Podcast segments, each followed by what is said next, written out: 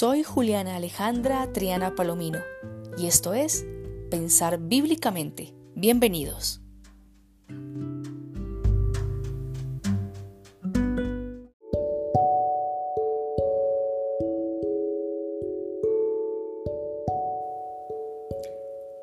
Comenzamos un tiempo bello e interesante en nuestra vida espiritual, momento que se repite año tras año y que nos invita a vivirlo de una manera siempre nueva, como una especie de espiral ascendente, en donde cada vez que volvemos a entrar en modo cuaresma, avanzamos, crecemos, mejoramos en algo y, sobre todo, acrecentamos nuestra relación de intimidad con Dios. La cuaresma está eh, inspirada como periodo preparatorio a la celebración del misterio pascual, en el que celebramos la victoria de Cristo sobre la muerte y el pecado y nos gozamos en su resurrección y nos alegramos porque gracias a ello la vida de Dios se ha hecho cercana a nosotros. Podemos decir con alegría y confianza que no solamente Dios habita dentro de nosotros, sino que nosotros habitamos también en el corazón de Dios. Así que este periodo de cuaresma implica entrar en una dinámica especial de prestar atención, de estar con todos los cinco sentidos y con el alma despierta para captar todas las señales de la presencia divina que nos llama, que nos convoca a volver, a regresar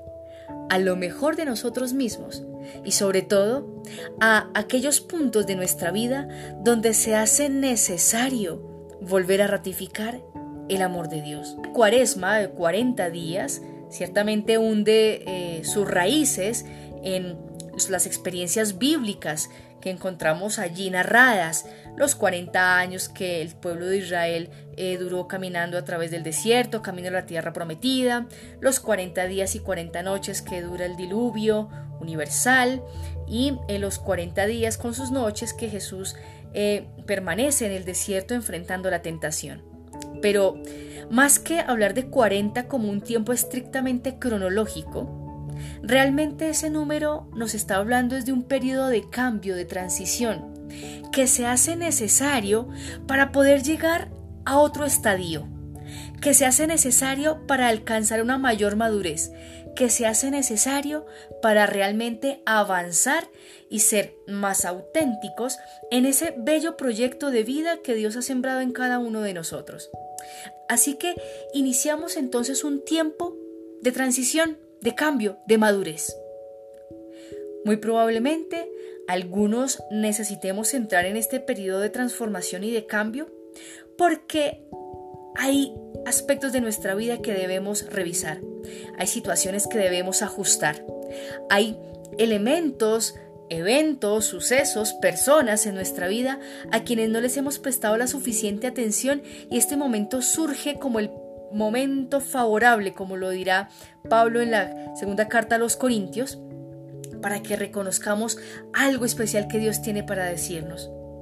Para otros, entrar en este momento en periodo de cuaresma implicará entrenarse fuertemente para ratificar esa confianza en el amor de Dios y avanzar en un proceso de formación y avanzar en un proceso para asumir nuevas responsabilidades no solamente desde el ámbito de la fe, sino en los demás escenarios de nuestra existencia. Cuaresma implica dedicar un tiempo intenso para poner en manos del Señor el proyecto de vida y decirle, ayúdame a ver dónde tengo que poner más amor, ayúdame a ver dónde tengo que reconocer con mayor intensidad tu amor. Porque este periodo de 40 días va a ser un un periodo en el que,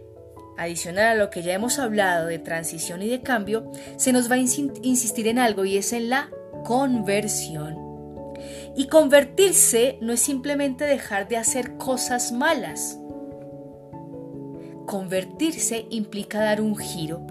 Y un giro hacia lo más auténtico y lo más noble de cada uno de nosotros, hacia aquello que es sagrado en nuestra vida, hacia esos valores, esos sueños, esos amores que no negociamos.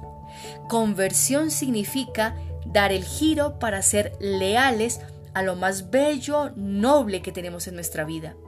Por eso, desde el punto de vista de la fe y del encuentro con Dios, dar el giro, hacer un proceso de conversión, implica reconocer cuánto de Dios hay en mí y que debo conservar, proteger y potenciar. Porque detrás de esos sueños, detrás de esos anhelos, detrás de todo aquello bello que queremos lograr para nuestra vida, la semilla de todo ello está en Dios mismo. Así que la cuaresma es un tiempo para darle la cara a nuestra propia existencia y para darle la cara a la acción de Dios en nuestra existencia. No veamos este tiempo de una manera banal o superficial. Muchas veces se puede convertir en, en, un tiempo en el que Vamos a aprovechar que, que, para hacer más ejercicio, eh, para dejar de fumar, para dejar de escuchar X género de música, eh, para acostarnos más temprano, para dejar de ver redes sociales. No utilicemos la cuaresma para hacer simples ejercicios de voluntad, que los podemos hacer en cualquier otra época del año. Usemos la cuaresma para entrenar el corazón en una confianza infinita en Dios Aprovechemos esta cuaresma para renovar el compromiso de vivir según el Evangelio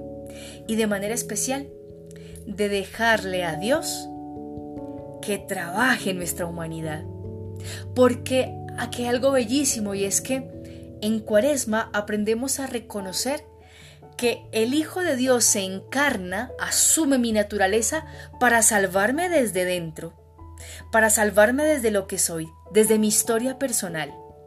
sin maquillajes, sin mentiras, sin camuflajes. Desde aquello que yo soy, Dios me rescata, Dios me renueva, Dios me potencia. Porque mi humanidad se ha convertido en el lugar más augusto para que Dios habite. Por ello, te invito a que cuando te hagan la señal de la cruz,